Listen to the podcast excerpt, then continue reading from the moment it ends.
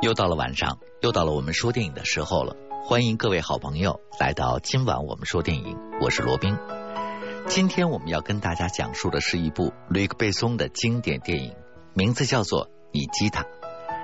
尼基塔是一个杜撰出来的西方杀手的形象。吕克贝松颠覆了传统，超越了一般的动作惊险片，赋予了这部影片一种时尚和迷幻的色彩，为女杀手电影开展了一种新的类型。那么这部电影呢，也成为了他早期电影的一个代表作。接下来，我们马上进入尼基塔的故事。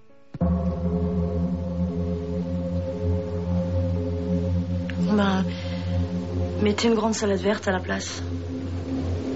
Merci.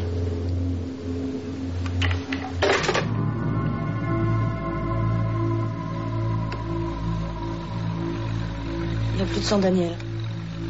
Appelez-moi la direction. Bon, bah, je vais prendre un bain. Toi, tu te reposes et tu t'occupes de room service.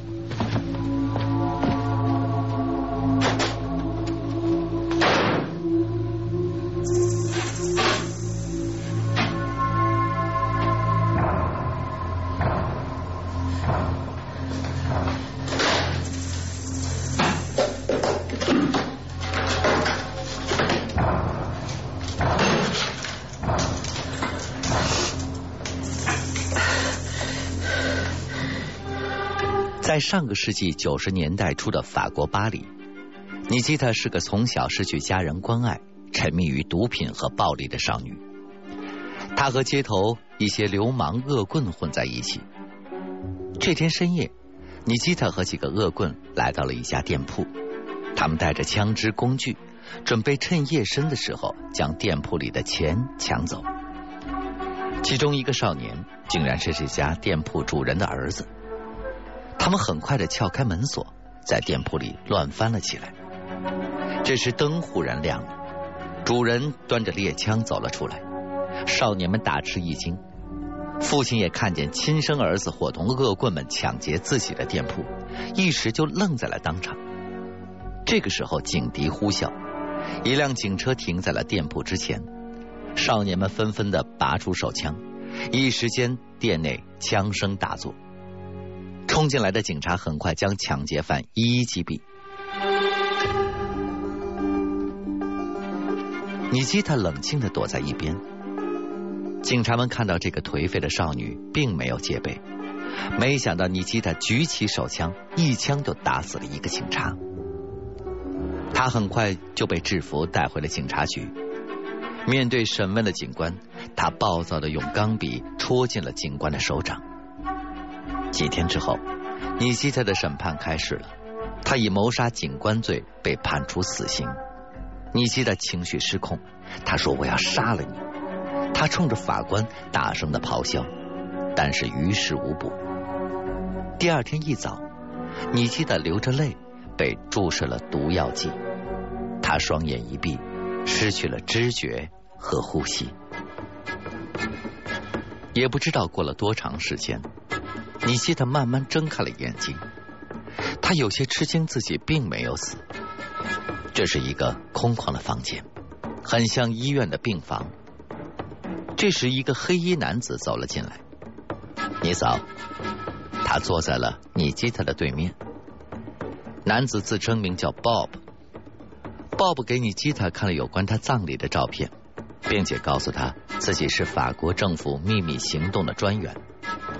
尼基特出色的身体素质与反应吸引了他们的注意。鲍勃微笑着说：“给你一个赎罪的机会，为政府服务，不然回到你的公墓里去。”尼基特也狡猾着说：“让我睡一会儿再回答你好吗？”鲍勃点了点头。一个小时之后，当他回到房间，透过门上的猫眼窥看的时候，尼基特已经不知去向，床上也空空如也。他急忙打开了房门。此时，尼基特忽然从门边冲出来，举起椅子，狠狠的砸中了鲍勃。他迅速的将鲍勃的手枪取下，胁迫他走了出去。外面是一个大厅，几百人在这里工作。尼基塔挟持着 Bob 来到了电梯旁，几个特工也围拢了过来。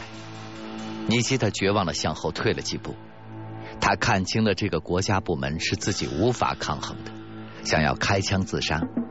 此时鲍勃一把夺过，给你点教训，安分几天吧。他一枪打中了尼基特的小腿，尼基特被送回了房间。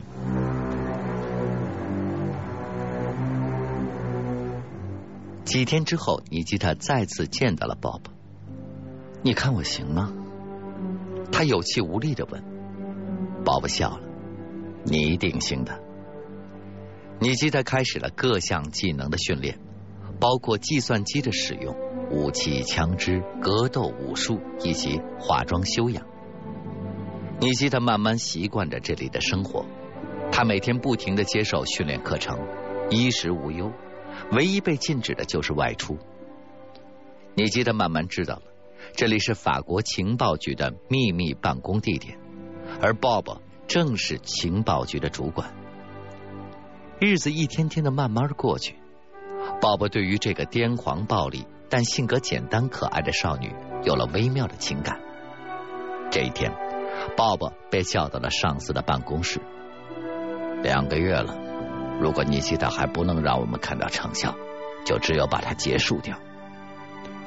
上司的语气很严肃，鲍勃只好点点头。他来到了尼基特的房间，手中是一个插满了蜡烛的生日蛋糕。生日快乐，鲍勃微笑着说。尼基特忽然感到了从来没有过的温暖。他吃着巧克力蛋糕，想要说一些感谢的话，但是鲍勃却打断了他。我们只有两个星期证明你的能力。说完。就转身离去了。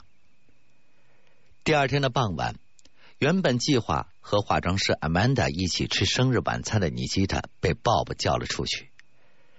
尼基塔心情十分的激动，他来到这里大半年，终于可以看一看外面的世界了。鲍勃看着变得气质优雅、衣着得体的尼基塔，暗暗点头。他们上了一辆轿车，来到了一家富丽堂皇的高级餐厅。鲍勃递给他一个精美的盒子，这是你的生日礼物。尼基特十分的高兴，他迫不及待的打开了盒子，大吃一惊，里面竟然是一支新式手枪。鲍勃脸色严肃的说：“你背后坐着三个人，两男一女，要求当场击毙。完事之后，从一楼的男洗手间从窗子里爬出去。”我们的司机会在外面等你。说完，鲍勃就站起来离开了。尼基特眼泪涌上了眼眶，但他很快镇静了下来，从容走到了后面，一连三枪击毙了三个人，急忙跑下了一楼。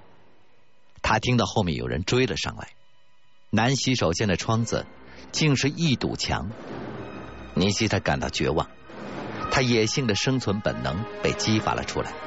与追上来的保镖展开了枪战，最终逃出了餐厅，匆忙赶回了情报局。鲍勃正在房间里等着他。你的考验结束了，明天你就要离开这里。你今天的表现很好。第二天，尼基特被给予了一个假名字和一个医院护士的假身份，他成为了一个政府部门的秘密杀手。你的代号是加斯黑，鲍勃叮嘱着。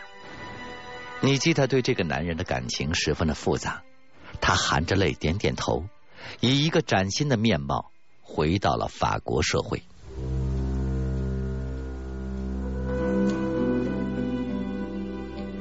这一天，尼基特到超市购物，结识了英俊幽默的收银员麦克，两个人很快坠入到爱河。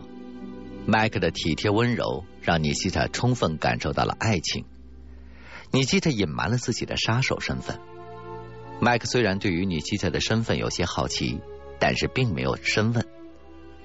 转眼一年半过去了，尼基特一直接受着一些简单的任务。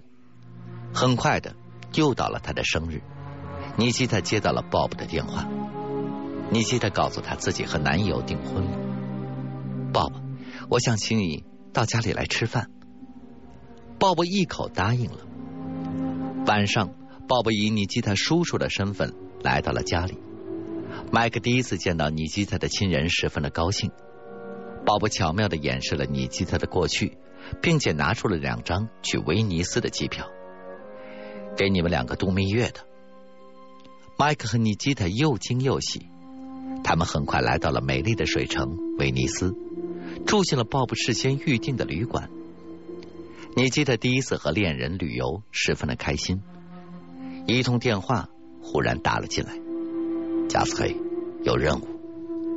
尼基特听完脸色一变，浴室里面有一个盒子，你打开它。尼基特挂断了电话，将自己锁到了浴室。他找到了无线电。接受对方的指示，取出了早已准备好的狙击步枪。这次的任务是从浴室的窗口狙杀目标。尼基特打碎了窗子，将枪筒伸出了窗外。这时麦克产生了疑心，在门外询问着尼基特的以前。这时目标出现了，尼基特漂亮的一枪正中，他完成了任务。这时麦克冲了进来。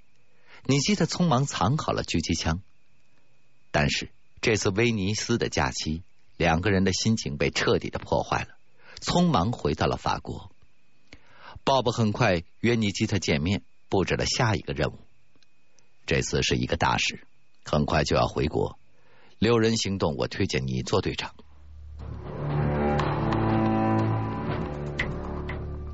尼基特只好接下了任务。他带领着几名特工，很快展开了行动。目标来到巴黎七年，收集了很多关于法国的情报。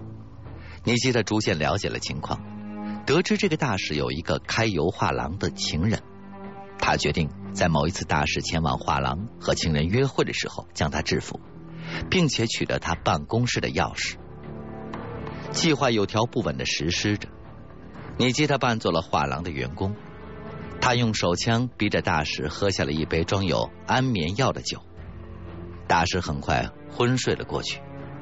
尼基特和组员们开始了下一步的行动。这时，上司忽然打来电话，告知大使馆的进口进入口令突然改掉了，并且要派一个名叫维克多的顶级杀手来接手工作。尼基特听完大怒，维克多是一个冷血杀手。他竟然连几名情报局的特工也杀死了。维克多上楼之后，杀死了尼基特之外的所有特工，胁迫他一起驾车来到了大使馆。这时夜幕降临，尼基特让维克多留在车上，化妆成大使进入到了办公室。没料到密码十分的繁琐，尼基特费了许多时间，终于拿到了情报，却被大使养的猎狗追出了房间。这时，监控发现了尼基特，维克多一枪打死了保安。尼基特有些慌乱。维克多为了掩护尼基特，身中数枪，但是还坚持驾车带着尼基塔逃出了大使馆，来到了一条僻静的街上。维克多停下了车，他渐渐的没有呼吸了。尼基塔回到了家里，麦克正在等着他。尼基塔终于决定告诉麦克真相。但是出乎他的意料，麦克似乎早已经猜出了尼基塔的身份。尼基塔看着熟睡的麦克，摇了摇头。他决定舍弃爱人，离开法国，离开巴黎，离开这个让他又爱又恨的地方。